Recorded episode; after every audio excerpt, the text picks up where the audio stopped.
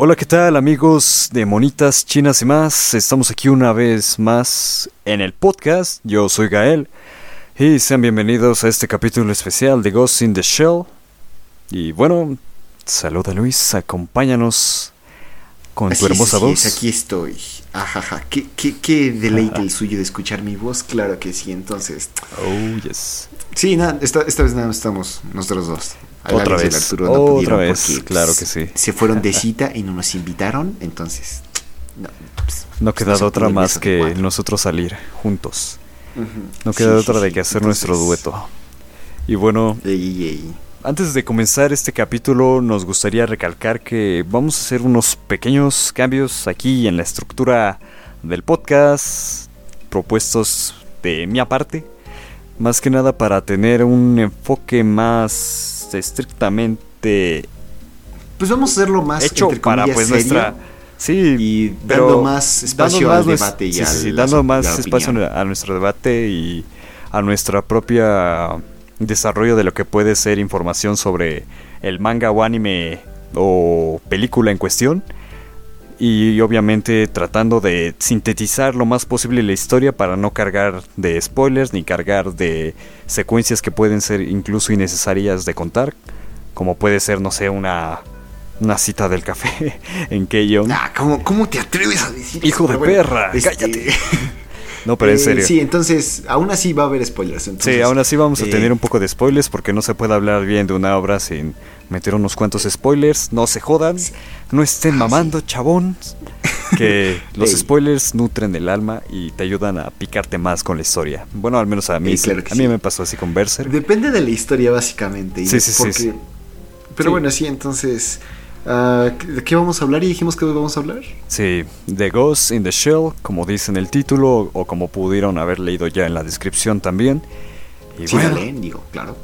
Vamos a dar como que inicio a este pequeño análisis. Ya saben, de primeras quiero enfocarme, bueno, quiero, queremos enfocarnos en hablar sobre rápidamente la historia de Ghost in the Shell, que es este mundo. Oye, espera, tantito antes de, sí, Sí, por supuesto. ¿Cómo, conociste esta historia? Ah, sí, por supuesto, eso, eso, eso no puede faltar. Disculpa. Bueno, pues ya estábamos hablando antes de empezar esta grabación sobre el tema y la forma en la que yo lo conocí fue por una canción de un chabón, de un venezolano, de un hip hopper llamado Lil Supa, el cual tiene esta canción llamada Hecatombe en donde habla sobre el futuro distópico y la podredumbre de lo que es el humano como especie y cómo pasamos de ser a unas personas normales a ser humanos construidos a base de máquinas y circuitos. Y tiene una pequeña referencia a Akira y a Ghost in the Shell en su propia en sus propias líneas y yo creo que esa fue la manera más clara de, de interesarme por eso porque pues siempre me ha gustado como que esta estética del cyberpunk y de los futuros construidos a base de máquinas y de cosas extrañísimas de la ciber ciberconstrucción social de la nueva especie humana. Eh, Ahí para mamarme un poco con los términos, ¿no? sí, pero pues así, básicamente así, Luis. ¿Y, ¿Y, tú qué tal? Ok, ok.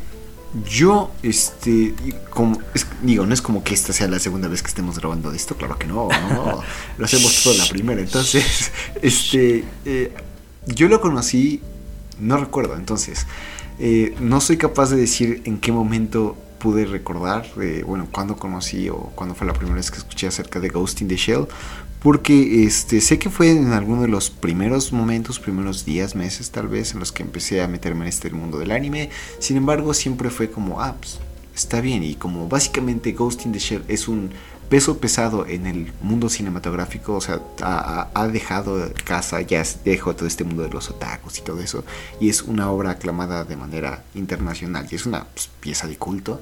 Entonces no podría y no soy capaz de decir que, ah, no, pues lo escuché en tal momento, o a comparación de otros animes o mangas o cosas que, podemos, que puedo decir en este momento o hace tanto tiempo, de esto no lo puedo decir. Sin embargo, siempre lo tuve en mi mente ahí, este añejándose diciendo, no, eventualmente lo voy a ver. Y efectivamente, cuando Gaelcillo dijo, no, pues vamos a verlo, ¿no? Para, porque pues, me quiero sentir aquí como el esquizo medio filosófico aquí, pues dije, ah, pues cabra, está bien. Como el esquizo. Entonces, pues sí, eh, así es la primera vez que veo la película. Sí, sin embargo, eh, antes yo había visto la película de Ghost in the Shell con Scarlett Johansson, que fue Mamacita la Johansson. que o sacaron oh, con- oh, oh. Ah, eh, sí, eh, ah, creo que la sacaron en el 2015. No, este Entonces- fue en el 2017. Fíjate que yo también pensé que tenía más años de diferencia, pero uf, 2017. Fíjate que, no, es, no es tanto, ¿eh?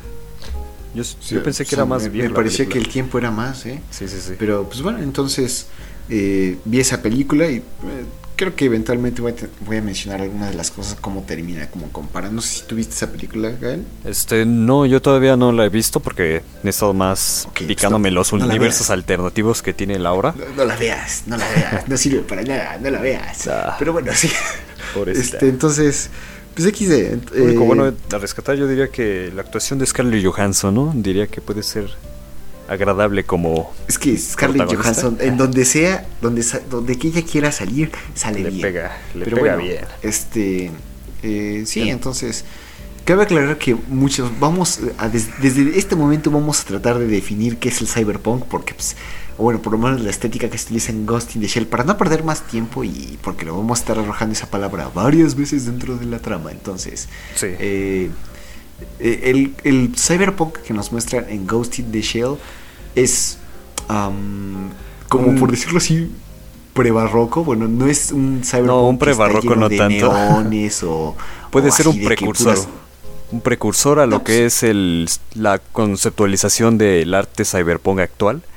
Porque no está exactamente como decías, no está cargada de muchas luces de neón, ni de muchas estéticas de colores luminosos, ni nada por el estilo, sino tiene más este enfoque a la estructuración de una ciudad, pues grande Mm, sí. y con como edificaciones, en lo- en el- sí, edificaciones modulares, y- mm. exactamente, y con esta centrificación de diferentes estructuras como tipo apartamentos o algo por el estilo, pero muy cargadas de, de cómo se llama esto de, de toques que te dan a entender que es muy, muy grande a pesar de lo poco espaciado que está, ¿sabes? Esa. ¿cómo describirlo? Como cuando ves una casa con muchos cuartos, pero sabes que no es tan pequeña como parece, que está muy acumulado de diferentes habitaciones, pero al mismo tiempo esas habitaciones tienen dentro de sí una propia estética interior. Y como es- segmentado no Sí, segmentado, más, más enfocado como a este. Esa estructuración que te hace dar cuenta que no estás en una ciudad pequeña, sino ya entraste de lleno a un barrio lleno de diferente tecnología y demás cosas que cuando te adentras al mismo mundo te das cuenta de dónde estás parado. Ok, sí sí sí Sí, sí, De hecho, sí, entonces creo que con, o sea, gran parte de la historia se va, de hecho, toda la historia se va a pasar en, en este mundo así, de- en esta ciudad, entonces, téngalo en cuenta. Y, eh, pues sí, entonces, mm. ¿de qué va la trama? Ah, pues, yo creo que nos vamos a estar así quitando poquito a poquito porque... Seré sincero, así como que me acuerde bien, pues no mucho, pero bueno, básicamente eh, la trama es la siguiente. Conocemos a nuestra protagonista que se llama ah, Kusanagi Motoko, Matoko, Matoko. Motoko, Matoko. Matoko, Mus- Entonces, Kusanagi. La Eh, sargento. la vamos a conocer durante casi toda la película como la mayor Kusanagi o ya de plano como la mayor. Entonces, o la sargento también. eh, sí, sí, sí. Mm, Sí, sí. Entonces, el inicio de la película está es muy icónico por la, la siguiente escena en la cual, eh, en un- como un tipo de misión así como furtiva, estamos escuchando los pensamientos aquí de, de Makoto, se lanza al vacío, se pone aquí, pero así como dando un salto de fe como los del Assassin's Creed, pero a la mitad del salto se va transformando poco a poco en algo invisible, solamente queda su rostro, su cara y pues ya, desaparece, ¿no?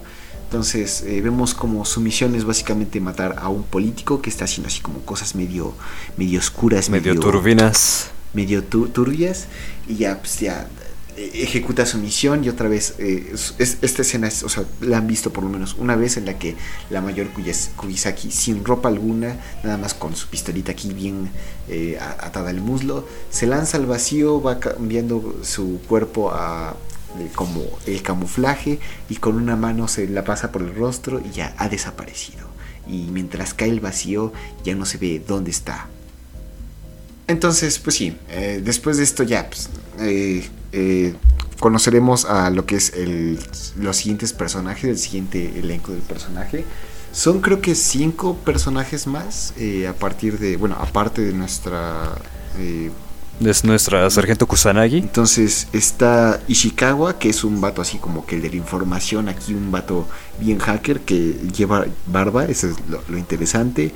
Este tenemos a Ojos Locos Vato y Bato. al ¿cómo se llama? To- Togusa, que es el único humano. Sí, Entonces, eh, aquí nos explican básicamente eh, durante varias escenas que todos los eh, que están aquí en esta como división, que es la división 9, Número 9. Ajá. Sí, exactamente. este, Número tienen 9. ciertas eh, modificaciones en su cuerpo, eh, todos alguna modificación Bueno, en no, su... no ciertas, ¿eh? Realmente están construidos corporalmente de forma sintética. No, la un- no, no, no, no, aguanta, esto- aguanta, no, aguanta, porque sí, la sí, única sí. que Sí, está porque construida de sus- manera sintética, bueno, según lo que yo entendí, No. es No, Kusanagi. no, no, no. Eh, este No, Ishikawa, te- este... Después de Ajá. en la misma conversación en donde está hablando, bueno, más adelante de esta presentación de personajes tenemos una escena en donde están hablando Bato y la sargento Kusanagi y ahí explican explícitamente que ambos como que se sienten, bueno, no implícitamente más bien, porque explícitamente dice esta sargento Kusanagi que es una cyborg construida a base de metal de y titanio y otras cosas. sangre así. sintética y cosas Pero es que cosas yo lo entendí, completamente bueno... electrónicas. Sí, sí, sí. Yo lo entendí Yo también al principio pensaba que Kusanagi solamente era Kusanagi. Dice que... Dice que se identifique mucho con un personaje que ya más adelante nos demuestran que va a ser el antagonista principal de esta historia.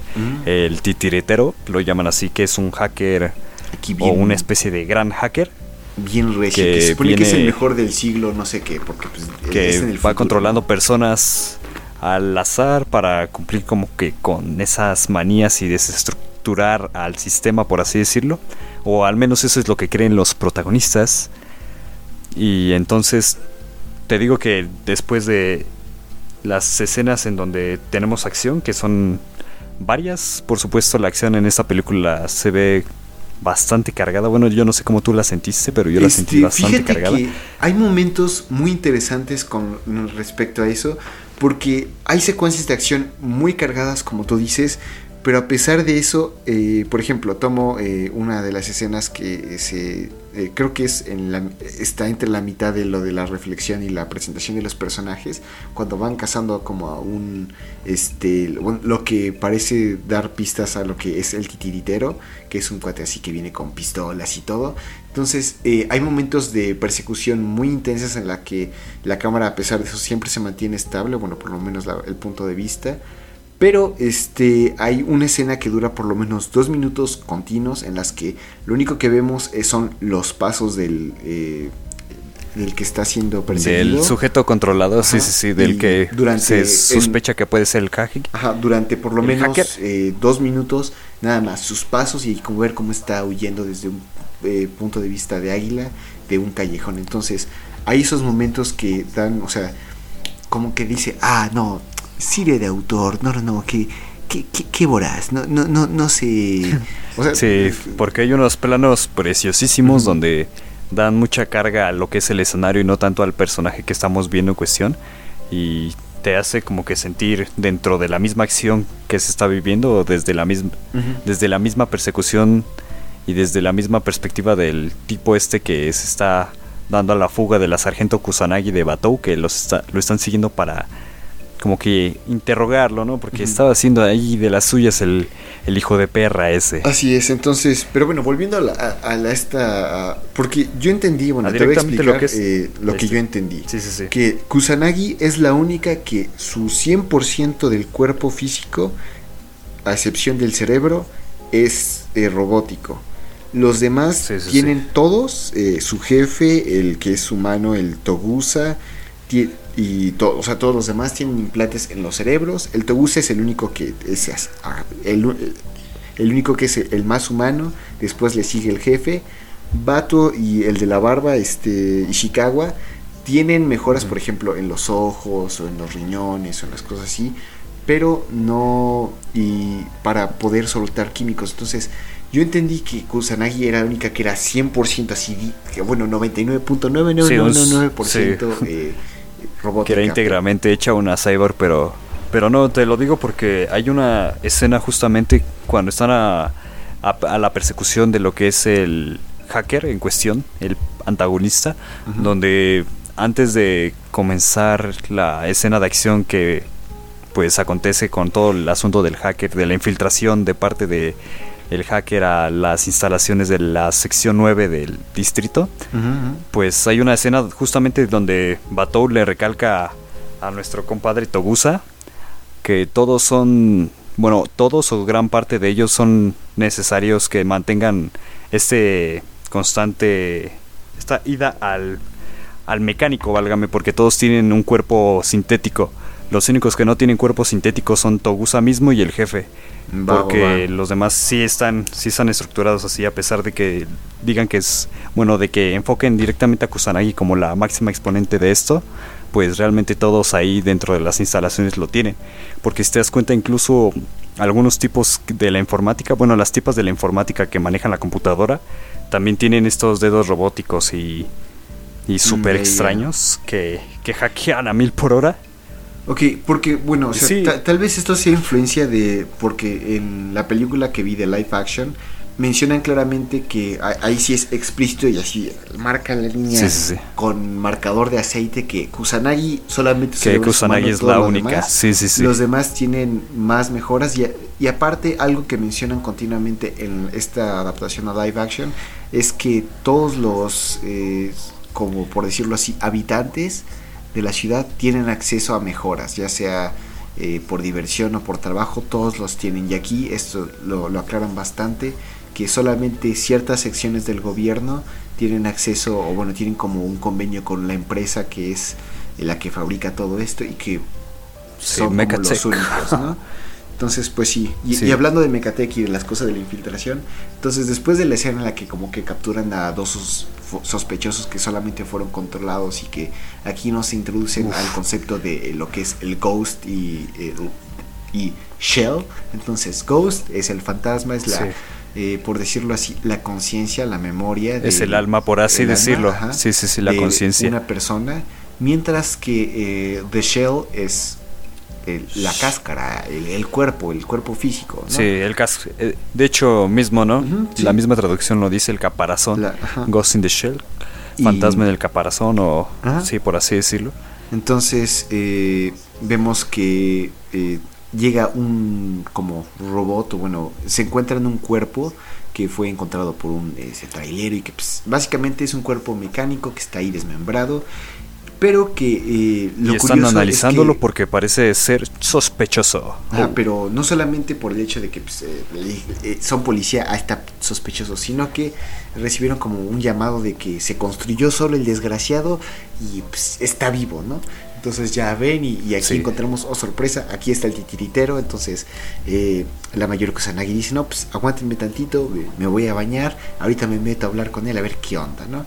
Eh, después ya llega todo este momento que está un poco, es la parte como más eh, lenta, entre comillas, de la película bueno, yo así la sentí pero, en la que sea, es como, ah, no, es que es la que realmente la, película y todo esto y todo, eh, como que entran varios factores de política y te quedas como, sí, bueno, yo quiero ver golpes, yo, yo quiero ver pedazos, ¿no? Entonces, no me cuentes esto. Sí, porque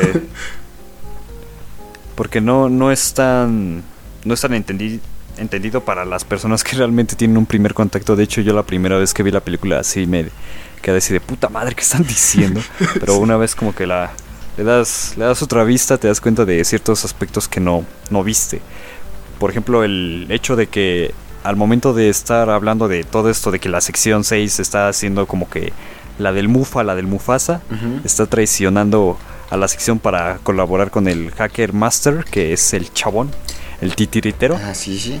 Que después se nos explica rápidamente que el titiritero dice mismamente que no es un titiritero, sino resulta ser un programa creado a partir de la conciencia digitalizada.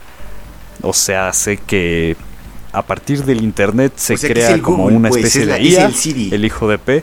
Sí, sí, sí, es el Siri, pero a un nivel mucho más cabrón, porque incluso concibe identidad propia y conciencia propia. Y el mismo se expresa así y dice, no, pues, primero que nada, yo no soy ningún titiritero, yo soy el proyecto 2501. Digo, no, 2501, sí, sí, sí. Y vengo pues en son de paz, solamente quiero con ser reconocido como una conciencia individual y un ser nuevo. Pero pues ahí todos empiezan a sacar de onda y empieza todo este conflicto y empiezan a decir, no, pues tú cómo puedes verte como persona si simplemente eres un programa digitalizado creado en el mismo internet.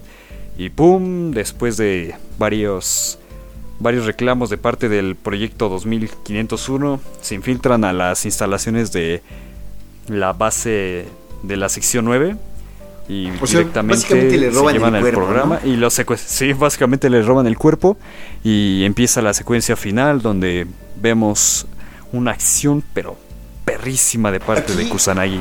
Este, básicamente eh, como, vamos comprendiendo más la, eh, bueno, tantito el motivo de por qué está sucediendo, por qué se lo robaron, y es porque lo quieren destruir. Y Kusanagi siempre tiene como este morbo de, no, pues que quiero, quiero hablar con él, quiero entrar, quiero eh, sí, sí, sí. Eh, tiene como la su memoria, ¿no? Entonces, porque se básicamente llega al punto donde lo secuestran y dice, no, pues que no, no hay refuerzos, pues ya ni modo, yo solita me lo aviento eh, hay un tanque, entonces tiene que rifársela para, o sea, básicamente termina destruida en todo esto. Aquí algo, un detalle que me gustó bastante y que se liga inmediatamente con lo eh, que está sucediendo. todo lo que está sucediendo, bueno, el escenario es como una catedral el que tiene dos pisos y una escalinata, pero en la escalinata, en el mural tienen un bajo relieve de lo antes que, de que, es el... Antes de que sigas, eh, de hecho el, el, escenario, un dato curioso del escenario en donde se desarrolla el conflicto final, es un museo de que explica sobre la, evolución, ¿sabes? Un museo antiguo.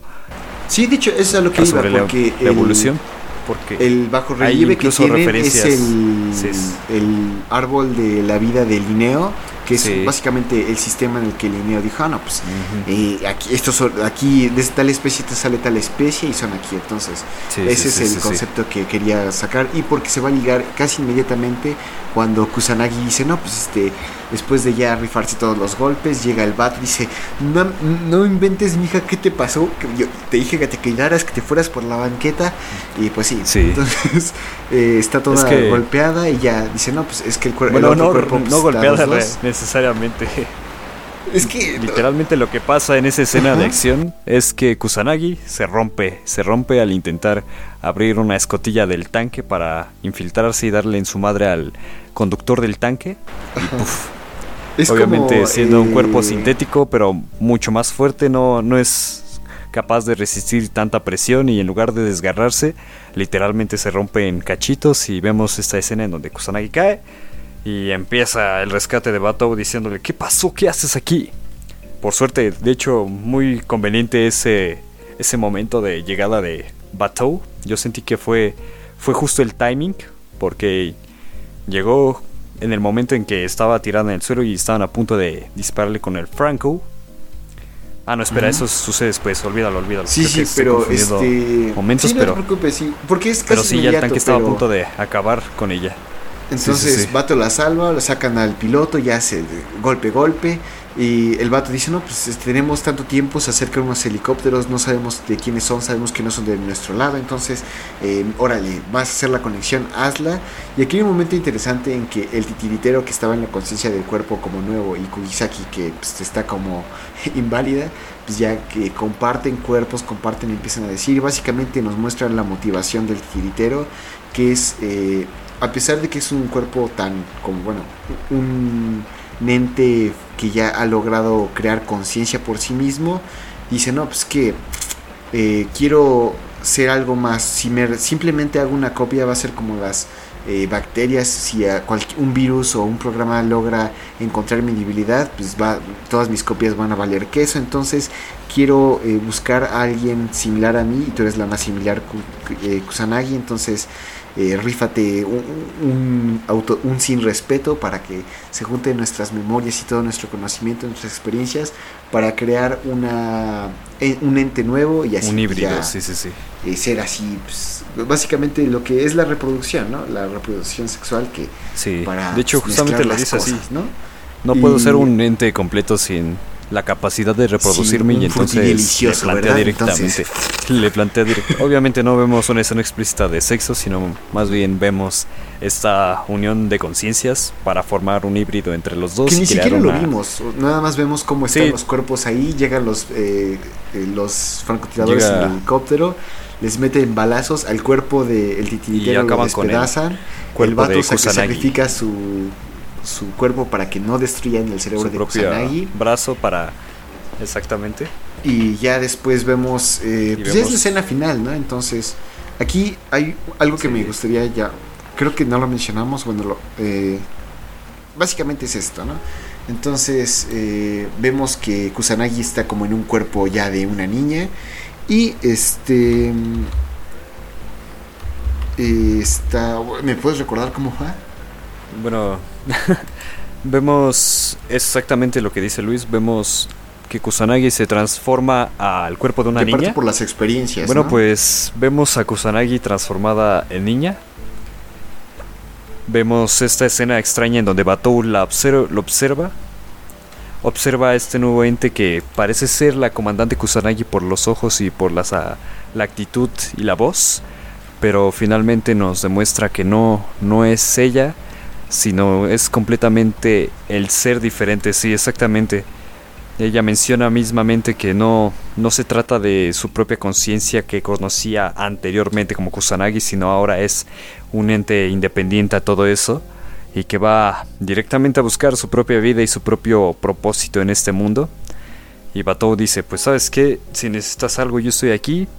Bien Sim, bueno yo lo sentí un poco Sim de parte de Batou, yo creo que Batou se quería un poco más que amistad. Sí, sí, sí, pero pues, Pobre se lo cuquearon ahí enfrente de él. Sí, el, sí, el titiritero le, la puso y él no. Qué, qué, feo. Pero pues sí. Pero bueno. Este, Vamos Hay algo entonces que quería mencionar rápido. Porque esta Kusanagi dice, ah, voy a...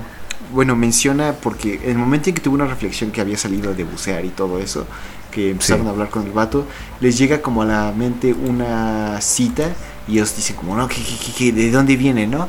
Y, ella dice, ah, no, continúa la cita, ¿no? Entonces, es una cita bíblica, es de Primera de Corintios 13, de el, capítulo 13, del versículo 11 al 13, que dice, cuando yo era niño hablaba como niño, pensaba como niño, juzgaba como niño, mas cuando ya fui hombre dejé lo que era de niño.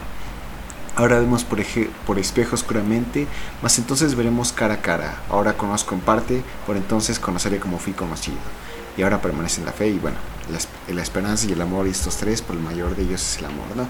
Entonces, dejando de lado el versículo 13, lo demás eh, es, bueno, vinculando con lo que los, los, cristianos que creemos, es básicamente que una vez que llegas a madurar y que conoces bueno, que se inicia en esto de la salvación de Cristo y todo esto, ya uno eh, aumenta como por decirlo así como el alma o mejor dicho se libera de lo que es carnal así como Kusanagi y el titiritero pues ya dejaron sus cuerpos ya crearon un nuevo ente ¿no? entonces ya ya no son Kusanagi ya no son humanos ya ya, ya no son un simple, un simple programa de computación, ahora son una mezcla de los dos que con el conocimiento del titiritero, la, la, humanidad de Kusanagi, ahora pues van a dejar en la web así, ¿no? Pues vamos a explorar y a dejar copias por aquí, copias por allá, a ver qué sucede, ¿no?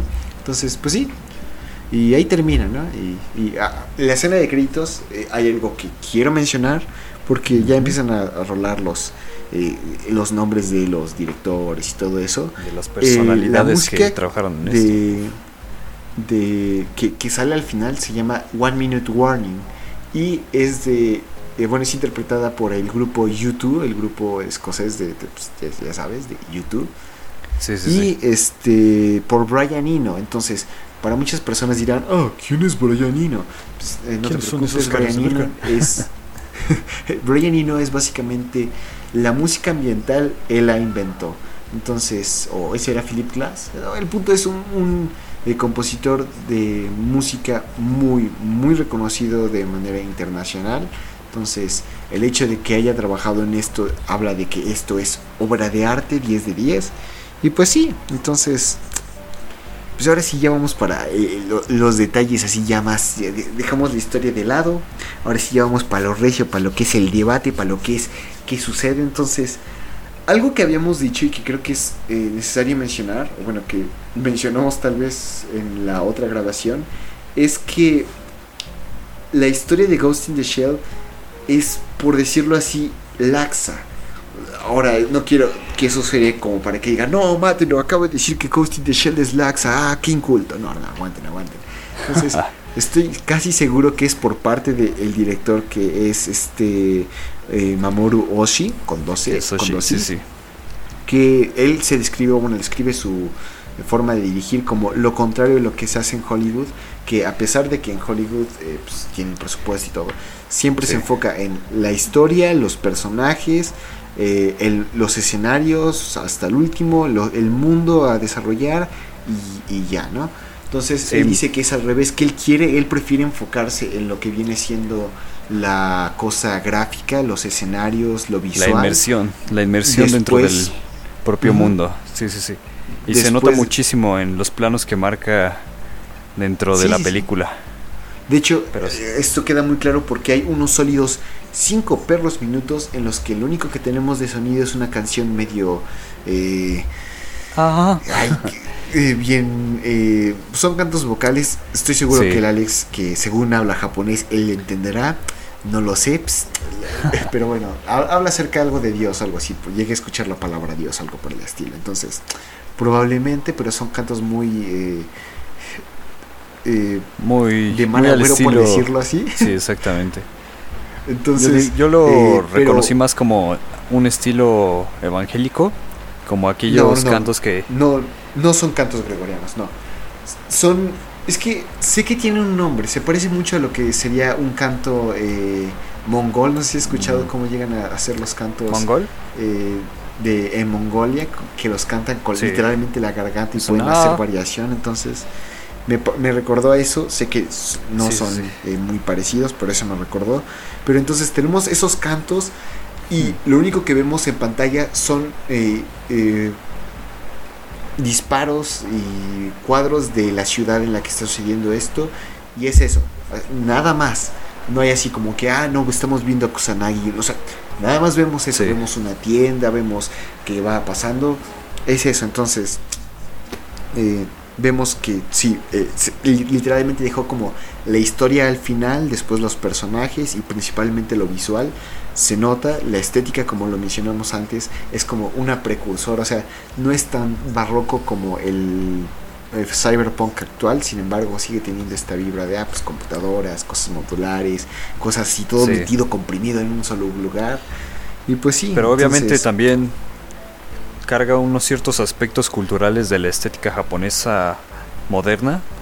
Lo podemos ver claramente en esos planos donde enfoca los callejones o los mercados. Bueno, de hecho hay una escena completa en la persecución del tipo este que supuestamente parece ser el hacker, donde enfocan varios callejones y varias zonas estrechas, donde se ve como claramente una ciudad, pero sin dejar de ser algo tan alejado a nuestro futuro actual. Digo, nuestro futuro, nuestro presente actual. También nuestro futuro. Oye, oye, quién sabe, ¿eh? Sí, a lo este, mejor. Pero sí. Puede que en el futuro eh, veamos ciudades hechas de hecho, oye, madre en algún lado. De, de y en otras cosas hechas desmadre. El productor de. bueno, uno de los productores de Ghost in the Shell, que es Shigeru Watanabe, me llamó la atención porque dije, ah, Watanabe, como Watanabe, el poderísimo creador de Cowboy Vivo. Sí, de Cowboy pues Vivo, sí. Entonces, sí, yo también Shigeru Watanabe es un productor y también produjo muchas series, incluyendo Sakura Card Captor, pero eh, también eh, fue productor de Akira, entonces, ¡yay! Y la música está a carga de, de, Kenji Kawai, no, con, no como Kawaii de tierno, sino Kawaii, K -A -W -A -Y. Digo, y entonces eh, él es el que estuvo encargado de componer la música que escuchamos de estos cantos así bien raros, bien augurescos. Pero eh, viéndolo, las cosas que ha hecho, ha participado en casi todas las películas de eh, Ghost in the Shell. También participó en Ranma y en Faint Stay Night. Entonces, poderoso el productor que, que tenemos aquí, ¿no? Sí, la verdad. Pues sí, entonces algo que no dijimos eh, y que es creo que muy importante porque sale en la secuencia de créditos, eh, que la historia no es original. Entonces, sí, la historia está basada en un manga como la gran mayoría de animes. El anime, digo el anime, el manga en el que está basado se llama nada más Ghost in the Shell, es el mismo título, pero es el creador se llama eh, Shiro Masamune. Sí, Shiro Masamune, es seudónimo. Eso es lo que estaba, lo que estaba Ha hecho otros, otros El nombre eh, del mangas. Hay uno que me llamó mucho la atención, creo que se llama Orion y Ones. Onens, que viendo lo que ven investigando, me gustaría leerlos. Se ven muy interesantes. Pero pues sí, entonces es una película que tiene todos los elementos para, bueno, tuvo todos los elementos para convertirse en un clásico de culto, lo hizo. Y pues sí, entonces a mí me encantó la película. El problema que tengo este estoy casi seguro de que hubiera disfrutado más la película si no hubiera visto el live action de esta eh, Scarlett Johansson bueno, en la que sale Scarlett Johansson, porque eh, primero me afectó esta de, la idea de que, ah, no, pues todos, eh, a excepción de Kusanagi, son humanos, o bueno, por lo menos son más humanos. Pero eh, hay algo muy interesante que ponen al final y que sí se ve medio, medio hollywoodense, Es que en el final, aquí vemos como el titiritero que se unen y son seres totalmente aparte. En la película de Scarlett Johansson, eh, sucede lo mismo, nada más que resulta que el titiritero es el, la conciencia de una persona que era un como este estudiante o era un malandrillo bueno un, hipster por ahí y que tenía su pareja entonces él está buscando a su pareja y ¡oh! sorpresa sorpresa y spoiler para la película resulta que la mayor Kusanagi es eh, la novia que había perdido entonces literalmente sacaron el, cerebro de esta morra y lo pusieron en Kusanagi y ya pues hicieron el cyborg, ¿no? Y al final los dos se sacrifican y mueren y, cosas por el estilo. Entonces, pero vaya, vaya ese final. bueno, sí, me gusta. Me gusta más el final de el, Sí, de la original, de, la obra original, porque siento que bueno, por lo que me cuentas, parece ser un final muy muy muy muy muy favorable para crear esta falsa sensación de satisfacción. es algo así como. Uh, sí, pero, muere por un propósito al final. Sí, sí, sí, sí, sí, Tratan de justificar como que todo ese sentido romantizándolo más que explicándolo de forma filosófica como se trabaja aquí. Que de hecho eso es algo muy interesante, el, el trabajo filosófico y la carga que maneja este este anime barra película es muy enfocado a lo que es la corriente filosófica del transhumanismo, ya saben. Esta corriente tan polémica que ha creado discusiones a partir de los últimos años por proyectos fallidos, por experimentación con humanos que resulta ser un abuso completo, pero que se ve bien reflejado en esta película de forma, bueno, de forma bien empleada. Mm, y podemos observarlo como que en toda esta estructura de la humanidad, la poshumanidad, que muchos dicen que se va a terminar por optar en esta situación actual por algo algo, algo al estilo algo al estilo de eso porque si seguimos como estamos eventualmente va a ser más favorable pasar haznos hacer conciencias individuales creadas y ejecutadas en un sistema compuesto por estos circuitos y cosas tecnológicas. bueno, o sea, un contraargumento contra lo que podría ser eso es que de por sí ya estamos diciendo, o sea, realmente, ¿qué te hace individual? O sea, y lo decimos como el podcast de anime que número 6500 tantos, nosotros no somos originales, no hay nada en nosotros, o sea, francamente... Dudo que haya algo en mí que sea un aporte nuevo para la humanidad. Entonces, Exactamente. mi personalidad y experiencias mi experiencia tal vez sí sea única. Mi personalidad, estoy seguro que hay una persona con una personalidad muy similar a eso. Y dejando de eso de lado mis posturas. Entonces, eh, podrías decir, bueno, Horkheimer ya lo había dicho, que básicamente mm, estamos siendo creados, bueno, los seres humanos ya somos una la misma sociedad es una fábrica de seres humanos en el punto en que nos dan a elegir una personalidad. Ah tú quieres hacer ejercicio ah pues entonces tú eres el vato fit. Ah pero tú también quieres hacer drogas. Ah pues mira puedes hacer esto. Tú sin embargo quieres te gusta el anime ah claro supongo tenemos una comunidad para ti. Ah tú quieres ser único. Eres el primero en hacer eso cómo no vamos a elevarte que todo el mundo te conozca para que de esa forma la, la cosa única que habías traído ahora se convierta en una opción más. Entonces, eh, ahí, es un argumento que... Pues, en ese sentido la individualidad está un poco... poco... Ah, ¿Cómo decirlo? Está un poco... No choteada, sino más bien mal... estructurada porque realmente la individualidad requiere mucho más que simplemente decir, ah, pues me gusta esto, hago esto, aporto esto, porque realmente Pero vemos de lado, muchas ejecuciones valores morales Sí, los valores morales son a veces hereditarios o a veces se pueden tomar de una misma rama que ya alguien más ha empleado o alguien más ha planteado. Y pues al fin de cuentas eso no está mal. Lo que sí puede llegar a estar mal es que pensemos que realmente cada ser humano es único, cuando en realidad muchas veces nos vemos repetidos en constantes patrones y constantes números.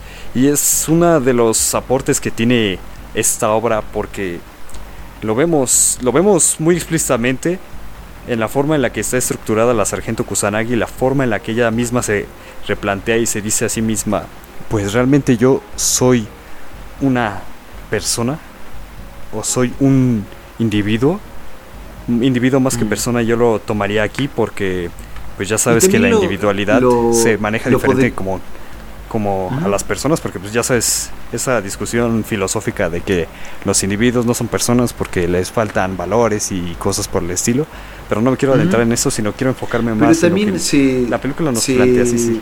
Ve con, bueno, o sea, se ve también con la reflexión de Kusanagi en la que ella duda de su eh, naturaleza, que es lo que pero también lo vemos con el proyecto 2501 cuando se presenta a sí. mismo diciendo, no, es que, eh, bueno, ahora sí lo que eh, yo es lo que los hace realmente soy un individuo. O, sea, lo de pienso y luego existo, entonces yo ya pienso, yo ya soy capaz de reconocerme a mí mismo, entonces yo ya ser, yo ya soy un ser consciente, entonces bien podrías decir y argumentar, no, pues pienso luego exista, no, efectivamente puede comprobar su existencia mediante el pensamiento, entonces de esta forma la manera intuitiva, el método filosófico de Platón de por qué, pues por qué estoy vivo, ah, pues porque estoy existiendo, ah, pues sí, claro que sí, entonces podrías decir eso, pero también podrías decir hasta qué punto, incluso eh, lo pone en duda cuando él dice, no, pues que yo nada más soy información, necesito evolucionar, necesito trascender, entonces eh, realmente existía o fue justo en el momento después de que se junta con Kusanagi que, que realmente existe. que es cuando se convierte. Entonces yo diría que es el, es que no podría decir que ambos eh, es, son lo correcto, pero ninguno de los dos son lo eh, erróneo, porque al principio simplemente para tener una meta y tener, o sea, ya podrías decir, ah, tiene una conciencia por sí mismo, de acuerdo, la conciencia no es algo necesario de eh, un, ente, o sea, claramente es parte de, pero la conciencia puede ser colectiva, ¿no? Entonces realmente no eh, considero que sea algo útil, pero por el simplemente hecho de tener una meta, pues también una, la meta tiene los eh, un programa de computadora, ah, pues la meta es conseguir tantas imágenes, la meta es resolver tal problema. Entonces, claramente el punto en el que estaba antes de juntarse o fusionarse con Kusanagi es un punto mucho más precario en el que se encuentra después. Sin embargo, yo sigo yo considero que sí existía. Sí, sí es un ente pensante, un ente válido pero después de juntarse Sí, obviamente, por sus características. dice, uff, 10 de 10, el Gogeta aquí, no, sí, sí, se convierte se convierte en un ser completo en toda su concepción filosófica, por así decirlo. Bueno, más que un ser completo, que él mismo lo había dicho, que ya estaban completos, trasciende. ya no es simplemente un programa. Ya no, ya no es simplemente una, una persona o un individuo, sino se convierte realmente en lo que podría llegar a llamarse.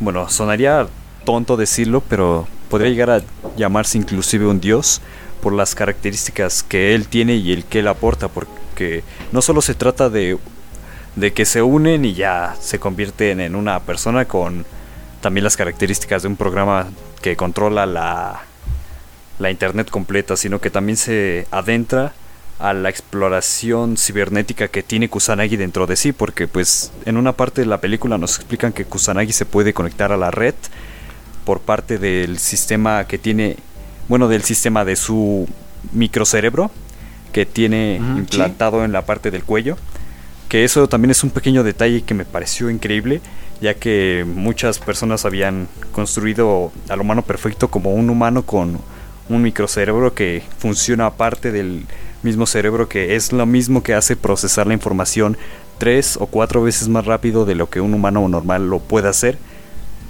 Y esto se ha visto como que bastante en juegos de acción o o películas de acción en donde se maneja el concepto de un exoesqueleto o una exoconstrucción. No sé si alguna vez has visto este esta película Uf, es que no sé cómo se llama esta ¿Titanes película, del Pacífico o qué? bueno, en Titanes del Pacífico lo manejan un poco, pero no es tan excesivo como es que es otra donde literalmente es un sujeto que se construye un exoesqueleto no me acuerdo. Es una película que vi hace muchos años. ¿Chapi? ¿Chapi? Mm, no sé. ¿No, ¿no la película de Chapi? No, la verdad no. Esa película de Chapi es, es curiosa. No, no digo que es una de las mejores que haya visto, pero definitivamente es curiosa. Tiene buenos Pero bueno, oye, volviendo al punto, porque me, me, me, me gustó ese eh, punto que decías de que se convierte en un dios. Yo creo que no, yo, yo diría que, que que no? Porque es que si ese es un dios, básicamente. No lo digo por. El conocimiento te volvería una deidad, entonces. Sí, pero yo tú solo piensa que considero que controla no todo. Ser. Sin embargo, eh, todo eso, sí, sí, ok, ok, continúa, disculpa. Un tal vez no sea una deidad, sin embargo, sí ha trascendido la humanidad, porque eh, no solamente se han complementado Kusanagi y el Titiritero, el proyecto 2501, sino que ahora los dos se han convertido, o sea, ya no es una mezcla, no son, eh, eh, es un ser totalmente nuevo con matices de los anteriores, pero que ha trascendido los límites de, la propia el titiritero, que ahora ya tiene la humanidad, ya puede seguir evolucionando y conserva sus propias características y también eh, este, ha trascendido y ha eh, superado los límites de Kusanagi, que era pues, eh, la duda, el saber, el conocimiento. la falta de... Ahora, uniendo estas cosas, se han eliminado las debilidades y ya pues, ha trascendido. Entonces, me, me, pareció interesante. Y, y, hablando de debilidades y cosas así, hay una... Para el, bueno, sé que no tiene tanta relación con respecto a la trama ni con respecto a la filosofía, pero no sé si estás familiarizado, bueno, si has escuchado de Serial Experiments Lane. Aquí lo vimos, creo que lo vi lo vio Alejandro y muy pesado, un, anime muy pesado, la verdad. Yo me lo vi, eh, recomendación del poderoso Jesus, que es el que se echó la música de este podcast. Por favor, denle amor en Denle amor en sus redes sociales, no solo en Instagram, chabones. Eh, eh, pero nos, nos, dejó su Instagram, entonces, su Instagram. puta. Pero bueno, entonces, eh, habla también acerca en Serial Experiments Lane de otras cosas con respecto al internet y cosas por el estilo. Sin embargo, se habla acerca de qué tal si un ente, al igual que lo hace, es el proyecto 2501, naciera dentro del este como mundo de luz o bueno este mundo alterno un mundo metafísico no que a pesar de que tiene eh, correlación con lo eh, físico es de un solo lado. Lo físico no afecta al otro pero el otro sí afecta a lo físico no entonces eh, me pareció curioso y como en, mientras en Serial Experiments Lane este ser es considerado una deidad y aquí en, Ghost in the Shell es considerado como un, un renegado, por, por decirlo así. Bueno, sí puede... Es que no lo toman tal como un renegado, sino lo ven como una posible amenaza para lo que puede ser el futuro, ¿sabes? Yo lo sentí más así que, que no tenían este, esta necesidad de marginarlo, sino más bien tenían miedo de él, de lo que podía hacer, porque si te das cuenta, ya él mismo, él mismo demostró lo que era capaz de hacer, construyendo falsos recuerdos en más de una persona y manipulándolas para su propio bienestar. Por ejemplo, lo vimos. Bueno, para eso Sí, lo vimos, lo vimos. Los, con, los ejemplos claros nos lo dieron en los personajes, que, controló para como que empezar a adentrarse a lo que es el sistema. Y de hecho creo que sí cumplió su objetivo utilizando esas dos personas porque mismamente lo vimos entrar directamente a la, a la base de la sección 9 y ahí nos, nos damos cuenta de lo gran lo grande y peligroso que puede ser un, un ser como, como él y lo más peligroso que es un ser como Kusanagi y el proyecto 2501 combinados. Porque si te das cuenta, por eso lo sentí que podía llegar a ser un dios, pero ahora que lo dices y que me das esa, ese aporte que dices, que no es tanto dios, y sí tienes razón, no es un dios, realmente yo lo veo más ahora que lo pienso dos veces, como una personalidad y un individuo perfecto dentro de las capacidades, dentro de que ambos tenían falencias. Y entonces esta complementación de, de el proyecto y Kusanagi se da como para ambos apoyarse, pero al mismo tiempo ambos tener un objetivo en mente a futuro, ¿sabes?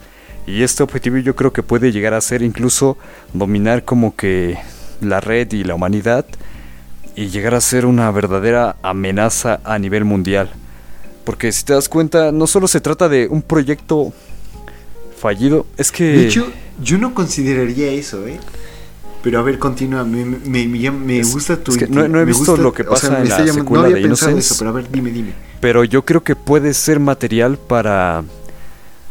Para desarrollo, ¿sabes? Esta amenaza, este nuevo ser perfecto que se crea a partir de Kusanagi y el proyecto, siento que da mucho pie a un posible posible pero gran amenaza, bueno, gran riesgo para la humanidad, o bueno, para la transhumanidad que se empieza a formar ahora.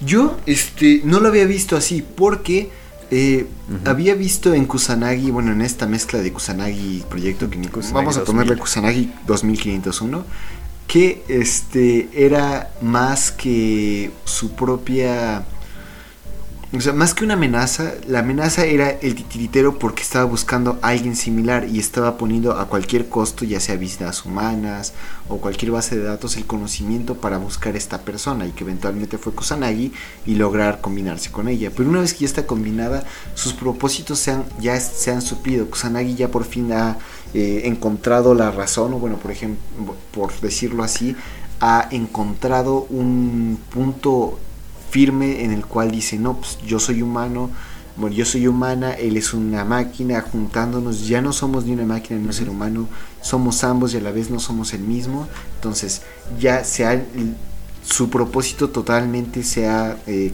eh, dirigido hacia dejar, por decirlo así, como copias o empezar a, a mm, dejar eh, su propia población, sino que también dejar eh, un legado, un conocimiento acerca de ello, buscar más acerca de su propia existencia. Entonces, tal vez eventualmente lleguen a, confrontarse los intereses de la humanidad o transhumanidad que se está generando y Kubisaki, Kusanagi 2501, pero yo creo que si llega a haber un caso de eh, bueno, porque francamente tampoco he visto las ovas y las series y todo lo que ha conseguido después de esta película, entonces no sé si lo han explorado, pero pues será cosa que veremos después, ¿no?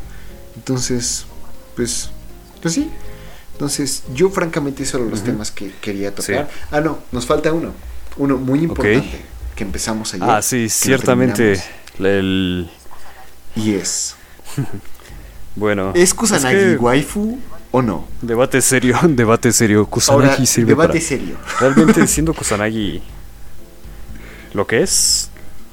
O sea, no es una mujer que veo como capaz de demostrar afecto y esas cosas, pero no sé, siento que su aspecto visual y su construcción tanto filosófica y sus como que tensiones dan pie a, no sé, como que yo pensar y decir what the fuck this gonna nigga es muy agradable la señorita Kusanagi como persona, como personalidad por el simple hecho de que siento que es de esas mujeres que te pueden dar una buena conversación, una buena conversación filosófica. O sea, en resumen...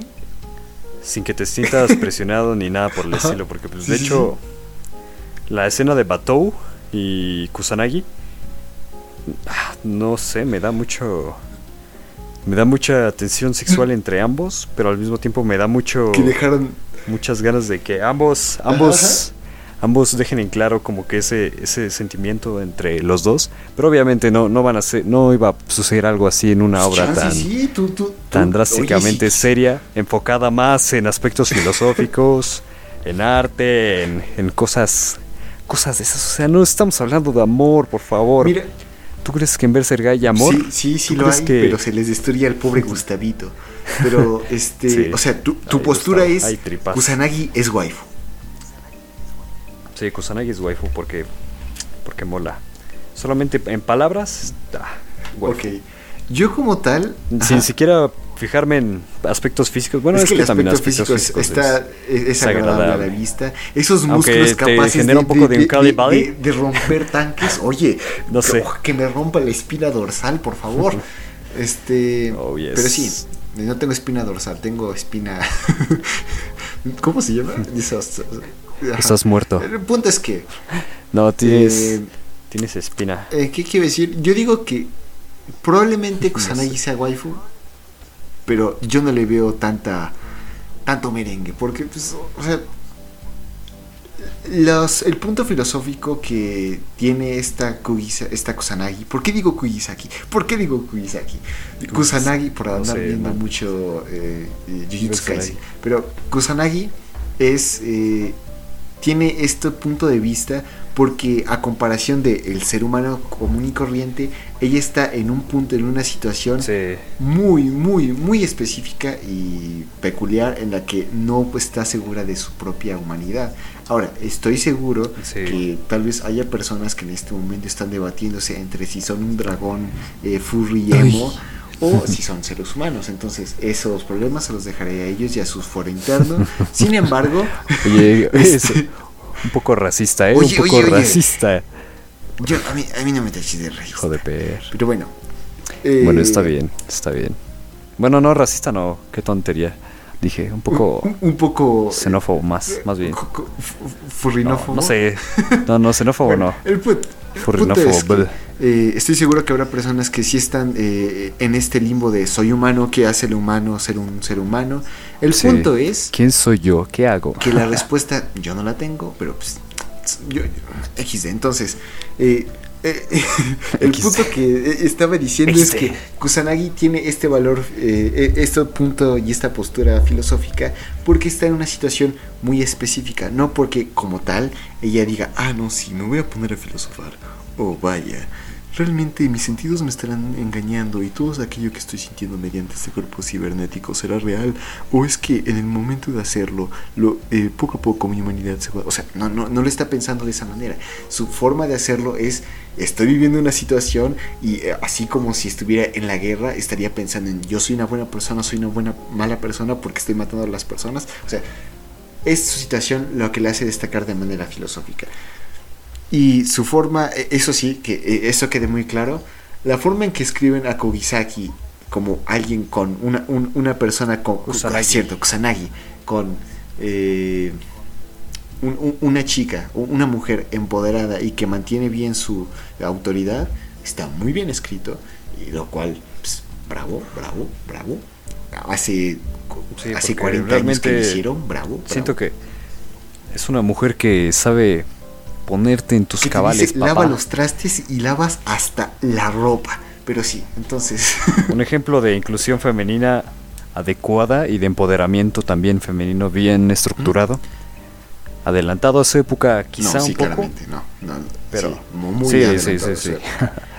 Algo Sí, que, la y, verdad. bueno, y a lo que me inclina más, a- o sea, el primer punto es que el valor filosófico de Kusanagi es por su situación, no es por mérito propio. Entonces, es mi primer punto. Sí, y el obviamente. segundo es porque no muestra ni una sola. se siente triste, no te vas a enterar. Se siente enojada, no te vas a enterar. No, no muestra ningún sentimiento. No veo en ella algo que, bueno, de manera personal, no, Sí, no noto tienes- como un no tienes parecido tanta- entre mi persona Y- que llora por cualquier estupidez a Kusin- Kusanagi que aguanta golpes de un tanque. Entonces, eh, he ahí mi punto. Yo digo que Kusanagi no es waifu. Y usted, audiencia, Pero, si dice realmente- que Kusanagi es waifu o no es waifu, por favor, déjanoslo en nuestras redes sociales. Pero sí, ¿qué decías? Te iba a decir que realmente el diseño de Kusanagi creo que no está hecho para que uno se sienta completamente cómodo, porque si te das cuenta sus facciones y sus ojos, sus principalmente sus ojos, lo que te expresan es esa frialdad de ser una construcción cibernética y no tanto una persona como tal. Y pues sí está hecha, bueno, por eso me gusta mucho tan mucho mucho tanto, mucho tanto, ¿qué digo, hermano. Me gusta muchísimo tanto el diseño que le dan como el desarrollo que tiene en este en esta adaptación de Ghost in the Shell, porque las demás optan más por un diseño cálido, un diseño al estilo más japonés de aquella época. No sé si te diste cuenta de que bueno, no sé si has visto más bien arte de lo que es Ghost in the Shell, eh, Ghost Alone, digo, ¿cómo era? Standalone Complex.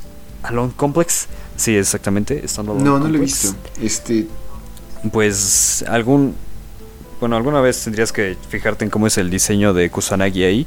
Y tanto sus facciones como su actitud, como su, su, su figura está más construida para que uno se sienta cómodo con el personaje y se sienta como que agradable y digan, "No, hombre, esta mujer es una chulada.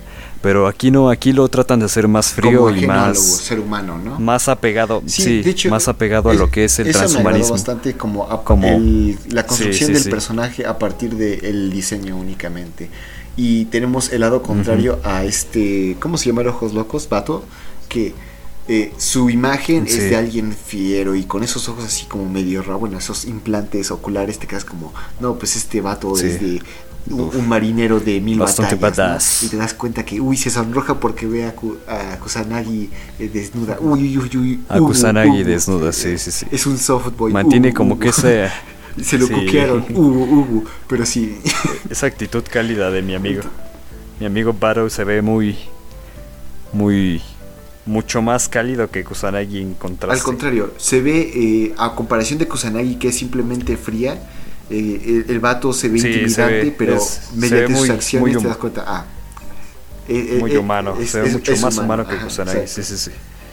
Sí, sí, sí. Por eso mismo surge este como que pequeña incomodidad de algunos. Bueno, yo había visto en algunos foros que personas tenían incomodidad con el diseño de Kusanagi aquí por lo mismo que, que menciono, que está hecho para que realmente sea frío y sea una personalidad alejada del humano y asimismo no te sientas tan tan en la necesidad de sexualizarla o cosas por el estilo. Porque, hay pues, literalmente no sé si a ti te pasó, pero desnudos de sí, esta Kusanagi. donde donde está Kusanagi desnuda, pero como no tiene no Este, tiene pues aparato reproductor femenino marcado ni, ni mucho menos las las líneas de sus trazos están como Más que, nada no tiene sobre eh, sobre no sobre apela ni con su actitud ni con su diseño hacia lo sexual. Sí, ¿no? sí.